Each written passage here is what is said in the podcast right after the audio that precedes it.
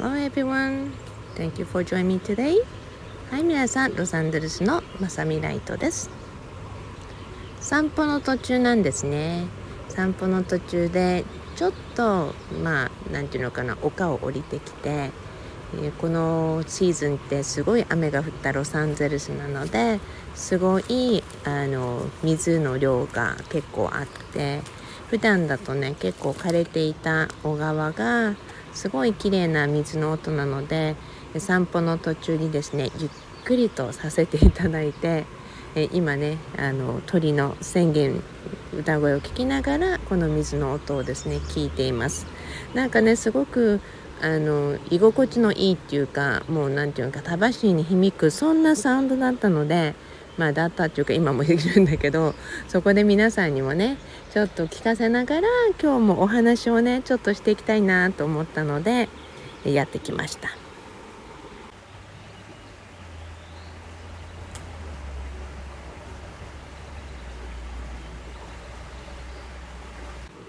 聞こえましたか？まあねその背景にたくさんの鳥たちが歌声をね披露しているのでそのバックダンサーではないけれどもバックミュージックをねあのバックシンガーをねあの後ろにお話をして進めていきたいと思います。普通のね遊歩道からほんの少しあの入っていくとねえすごくこんな風に水の音が聞こえたり、まあ、家でもねすごい宣言ワードの声ってすごい聞こえるんだけれども、まあ、私たちマリブの山の後ろに住んでいるのですごくね自然と隣り合わせて体験しそして感じることができることにねとっても幸せを感じています。そこでねさっきあの普通に歩いてる遊歩道から、まあ、この丘のところに入ってくる時にねまあ面白いんですよ。バッタとかいろんな虫たちが導いてくれてここ通れるのかなと思うところもちゃんとね虫たちがちゃんと案内してくれるんですね。でそうすると野生の花とか草花とかもあって今この水のね小川のとこまで来るには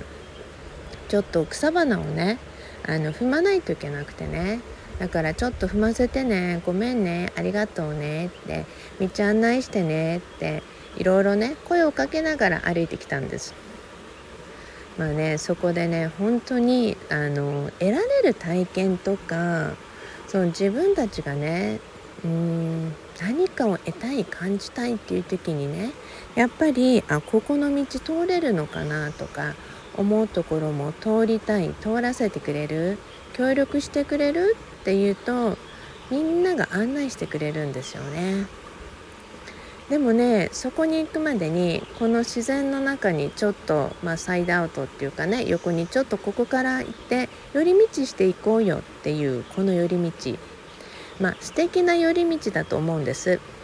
でもねこの素敵な寄り道をあの私たちって何て言うのかな条件付けていろいろ考えたりする癖があるとねえ大丈夫かなとか不安が出てくるんですよね。で久しぶりにねこの草花のところにねえこうこうあの獣道が多いけどいいのかなと思ったりとかしながらもいやこれなんかある意味での何て言うのかな自分のね感覚っていうのをまた一つあ思い出さなきゃって思いながらね歩いてたんです。するとね自然のささやきで私たちはね条件付けたりエゴがコントロールしようとしたりってそんな中でね自然の調和と自然の周波数にまた合わせていくことそれを定期的にやるっていうことをね小さい頃から教えられて自分の中でも習得して認識しているつもりでもまた忘れていっちゃうんですよね。なので今日もねあいい形で思い出させてもらったと思いました。ちょこって車の音とか聞こえるかと思うんですけどそうなんです。ほんの少し見上げるとね車が通ってる場所でもあるんですよ。でもこんな隣り合わせでこんな素敵な空間があるっていうことを多くの人たちは知らないままただ通り過ぎてるんですよね。これって私たちがね人生の中でもあらゆる点で大きいんじゃないかなと思います。さっきね歩いていてまあ何度も皆さんのね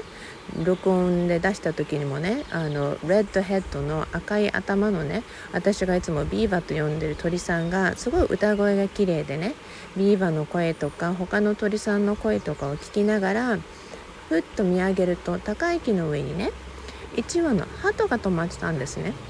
あれ鳩なのかなと思ってででもなんか面白い座り方をしてたので大丈夫なのかな？何かあったのかなって見てたんです。するとねおばちゃんたち2人がウォーキング中に「ね何見てんの？見上げてるってことはなんかすごいのがあるんでしょ?」って言って私たちも止まらなきゃって言って止まったんですね。で何見てんのか教えて？っていうことで教えてねその私が鳩の話をしたら「なんだこんなこと？なんかもっとすごいことがあって見上げてると思ったのに」って「鳩一つで見上げるの?」っ